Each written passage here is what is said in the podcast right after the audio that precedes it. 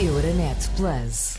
Uma vez mais, boa tarde, é isso mesmo, é quarta-feira, é dia de Casa Comum, José Luís Carneiro, Paulo Rangel, aos dois dou as boas-vindas. Proponho começarmos a conversa de hoje pelo atual momento da pandemia, até porque a semana é de preparação de mais um período de estado de emergência. José Luís Carneiro, ontem ouvimos eh, no Infarmed os especialistas defenderem este tipo de confinamento pelo menos por mais um mês, sendo que há quem defenda mesmo mais dois meses. Esses são cenários uh, bastante prováveis, não é? Sim, é, o mais provável, considerado que aquilo que efetivamente tem efeito na redução do contágio eh, e, por eh, consequência, a diminuição da procura dos cuidados hospitalares e dos cuidados intensivos, é mesmo um confinamento estrito. Claro está que, eh, desde os primórdios da pandemia, desde março do ano que passou, houve fases de confinamento e depois fases de desconfinamento. O que se procurou fazer foi compatibilizar, por um lado, a salvaguarda da saúde pública e, ao mesmo tempo, também recomendações da própria Escola Nacional de Saúde Pública, eh, que apontam para efeitos eh, profundamente nocivos, que aliás desta vez voltaram a ser bastante sublinhados, do ponto de vista da saúde mental, do ponto de vista eh, de vários tipos de violências e mesmo também de o exacerbar de várias toxicodependências, ou seja, efeitos laterais da própria pandemia e, portanto, há sempre que, eh, mesmo eh, mantendo, porque é fundamental nesta fase, mantendo o confinamento, ter sempre uma noção clara de que o excessivo confinamento tem efeitos dramáticos do ponto de vista social e não menos dramáticos do ponto de vista das condições de vida económica e das condições de vida social, nomeadamente ao nível da subsistência de muitas unidades uh, económicas e empresariais claro que, que, se confrontam com a sua subsistência. Claro que vamos pensando uh, de 15 em 15 dias, digamos assim, mas uh, que tipo de ajustes é que podem ser feitos com o passar das semanas, nomeadamente nesses setores da economia de que fala? Bom, neste momento o mais importante é a garantia que foi dada ainda ontem pelo Ministro das Finanças de que todos os meios económicos e financeiros disponíveis no Estado e também com o próprio apoio da União Europeia, serão mobilizados para suportar, nomeadamente o layoff, que é uma das medidas que maior eh, significado tem. Nós estamos a falar, para se ter uma pequena ideia, desde o início do arranque dos instrumentos de apoio financeiro às pessoas e às empresas, estamos a falar de cerca de 2 milhões e 400 mil portugueses que têm sido eh, apoiados eh, pelas várias respostas, nomeadamente processos de eh, moratórias eh, relativamente às rendas, relativamente às obrigações fiscais, quer em relação ao fisco, quer em relação à segurança social, e depois também proteção dos próprios rendimentos das próprias empresas, eh, com medidas adicionais que foram adotadas, nomeadamente apoio às micro ou pequenas unidades com contabilidade simplificada. Mas é evidente que as pessoas, as empresas, as micro ou pequenas, que são, no fundo, as condições de vida das pessoas, e para as quais temos que ter uma palavra de muita compreensão e ao mesmo tempo de muita ação, da ação eficaz.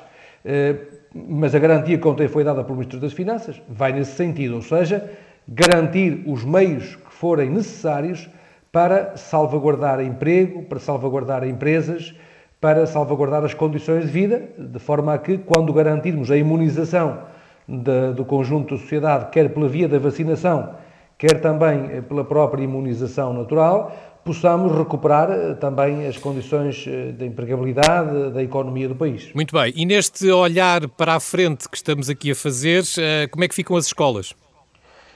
Ora bom, as escolas vão ficar nesta fase porque o confinamento vai manter-se seguramente. Ainda hoje temos também audição com o Sr. Presidente da República, não quero estar também a antecipar-me esse diálogo que vai existir, mas tudo leva a crer que o confinamento se manterá pelo menos até meados de março e com forte possibilidade de eh, até ao fim de março. É evidente que um dos setores mais, eh, digamos, fustigados é precisamente o setor da educação. Estamos a falar das futuras gerações, daí que o Partido Socialista, eu próprio, enquanto também responsável, eh, o grupo parlamentar do Partido Socialista, o próprio Primeiro-Ministro, o Ministro da Educação, enfim, todos os atores envolvidos, diretores de escolas, comunidade educativa em termos gerais, tínhamos feito um esforço grande para procurar eh, manter as escolas eh, em aberto. E não está, é muito importante isto. Ontem mesmo o Primeiro-Ministro pediu no Infarmed aos especialistas que procurassem avaliar efetivamente o impacto das escolas no nível de contágio, porque não há até agora demonstrada relação direta. O que, de facto, eh, somos levados a, concluir, mas é necessário estudar eh, mais aprofundadamente, é que o efeito encerramento das escolas tem fundamentalmente uma consequência nas atitudes e nos comportamentos do conjunto dos cidadãos. As escolas abertas poderão criar, portanto, eu não quero ser, digamos, perentório, mas a ideia que temos é de que pode criar um sentimento de maior flexibilidade. E esse sentimento de maior flexibilidade conduz a comportamentos mais eh, relaxados e que têm efeitos depois no contágio. Não o, efeito direto eh, nas escolas e também nas universidades. Uhum. Mas esse trabalho de maior aprofundamento dos dados já disponíveis foi mesmo ontem pedido pelo Sr. Primeiro-Ministro. Paulo Rangel, a semana fica igualmente marcada precisamente por este eh, recomeço das aulas, ainda que à distância. Ouviram-se muitas críticas sobre as condições que não foram criadas para este momento, nomeadamente a falta de computadores e da prometida internet. A questão é. Eh, teria sido possível fazer melhor neste estado de pandemia em que nos encontramos ou, como diz o Governo, foi o que foi possível fazer? Não, teria sido possível fazer muito melhor. Não é melhor, é muito melhor. Portanto, aqui, repare-se, há coisa que ficou muito clara ontem, não é? É que uh, houve aqui erros de palmatória, portanto, uh, graves, que, para os quais eu alertei neste programa. Eu ainda, o José Luís Carneiro agora fala como se ninguém tivesse dito nada, nunca, etc. E aqui diz, então, e quer proibir as pessoas, vai meter-se na casa das pessoas, esses são cinco ou seis. Mas agora os resultados estão à vista é que para salvar quatro dias do Natal, a mesma ideia da economia, é, nós temos agora três meses de confinamento.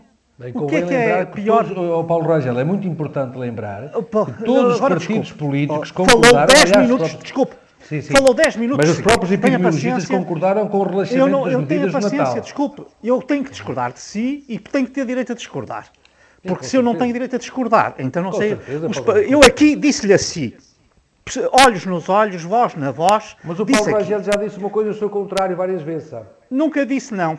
Pronto, é, tenha paciência. Ainda ontem, ainda ontem, escreveu uma coisa que não é verdadeira. No público, a propósito do Primeiro-Ministro oh, oh, estar oh, a acompanhar a vacinação. Como é que é vai ser? José Luís Carneiro, vamos então deixar sim, sim, Paulo favor, Rangel. Vamos deixar Paulo Rangel expor a sua eu, opinião. Eu, eu, eu, nem sei o que é que escrevi de falso, nem ouvi, nem vou ouvir agora. Depois, quando tiver chegado. Paulo Rangel, vamos a isto. Estávamos mais ou menos no Natal. Não, Prossiga, por favor. Mas quer dizer, uh, desculpe, uh, começou por atribuir quase 10 minutos seguidos, o que eu acho inqualificável, se me permite, ao José Luís Carneiro. E agora, cada vez que eu falo, ele interrompe-me. Pois, mas essa, essa gestão essa gestão não, é desculpe. feita por mim, não é? Vamos a isso. Vamos, não perca mais não, tempo, desculpe. Paulo. Vamos embora. Não, não, não, não, tenha paciência, mas quer dizer, isto também tem que ser dito porque, é, porque vamos cá ver.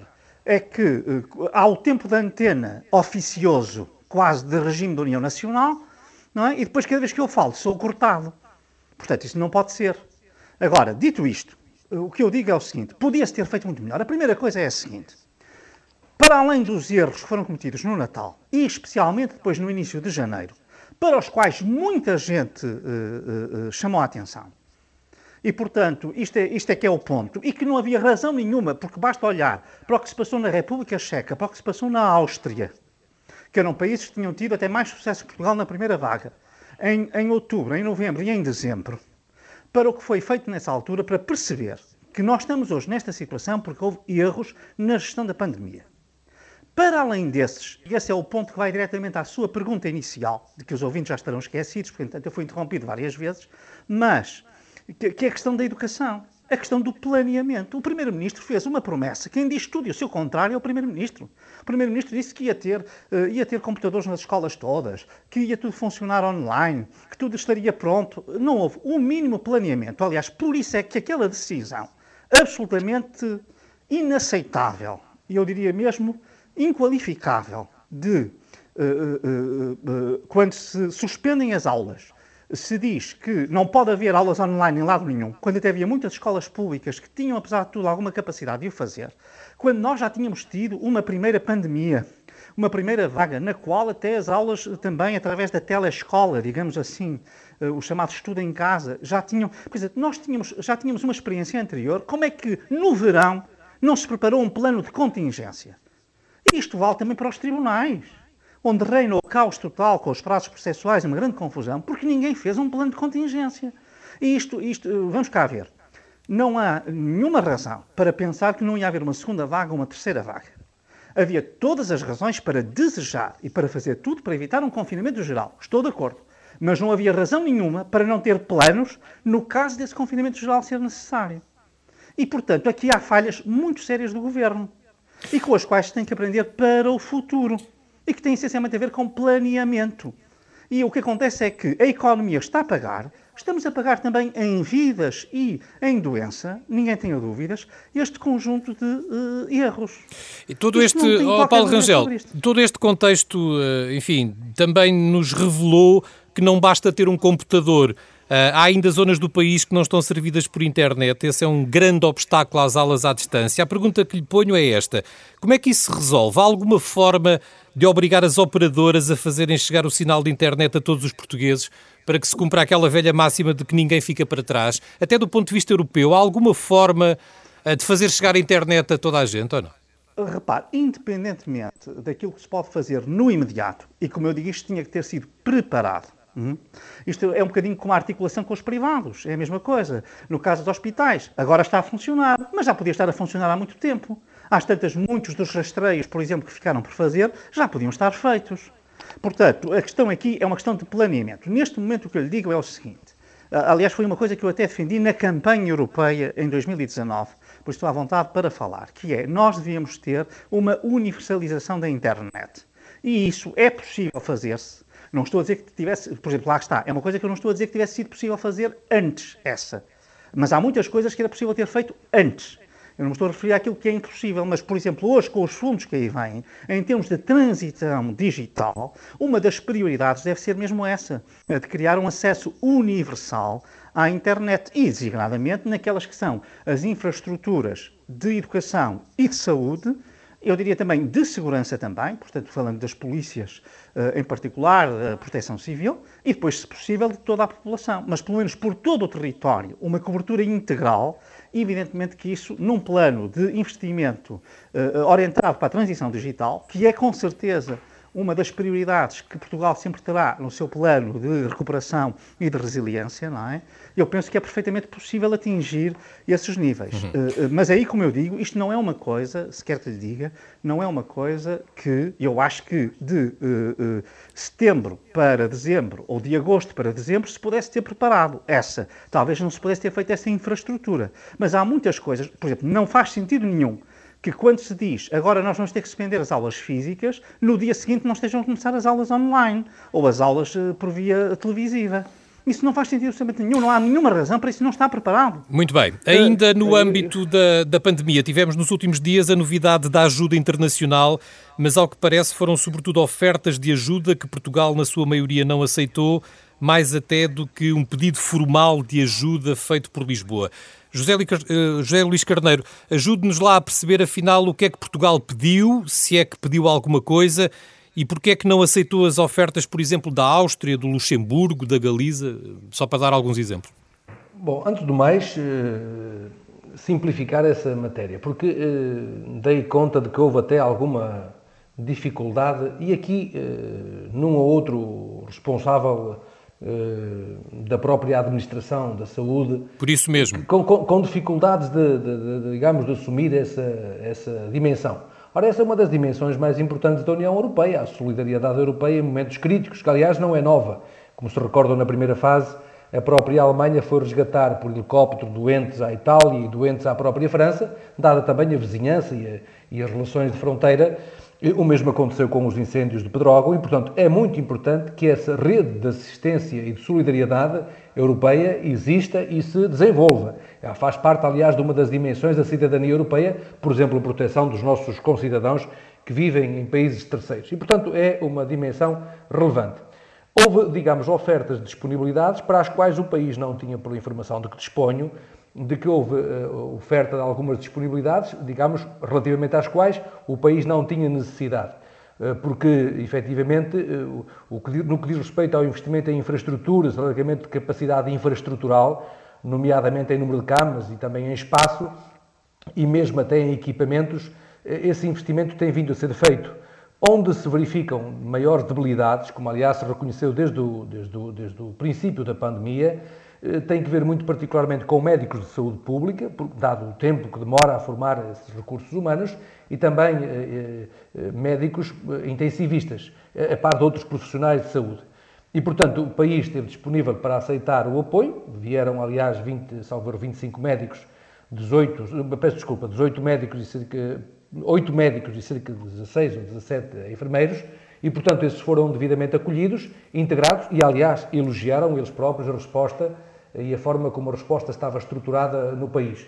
Mas, portanto, a questão muitas vezes não é de natureza infraestrutural, ou seja, aquilo que é mais fácil, eh, eh, mobilizando o investimento, eh, o mais difícil nesta pandemia também tem, tem tido que ver com a questão dos recursos humanos, que, aliás, permita-me que desta nota, porque essa nota de, de mobilizar os, os meios privados e sociais faz todo o sentido e por isso é que ela também foi mobilizada Contrariamente, ela teve uma, digamos, uma face mais visível nesta fase, mas ela está pelo menos mobilizada desde abril, nos primeiros acordos que foram feitos com o setor privado e o setor social, nomeadamente as misericórdias, que têm uma parte de resposta na saúde muito relevante, como aliás tem vindo a ser dito pelo muito Dr. Manuel Lemos. Fica... Mas permita-me permita esta nota, que é, mesmo os privados, a grande dificuldade que tinham era precisamente na, na, na debilidade de recursos humanos, nomeadamente no, no, no, nos médicos intensivistas. E, portanto, esta é, de facto, uma fragilidade e que é uma aposta que começou a ser feita e que tem que continuar a ser feita nos próximos anos e talvez olharmos para a formação em medicina de uma outra forma diferente daquela que temos olhado ao longo dos últimos anos. Mudamos a página neste Casa Comum e para olharmos agora para a atualidade da União Europeia, desde logo a notícia desta manhã que dá conta da aprovação do mecanismo de recuperação e resiliência por parte do Parlamento Europeu. Paulo Rangel, eu presumo que tenha sido um dos 582 eurodeputados que votou a favor.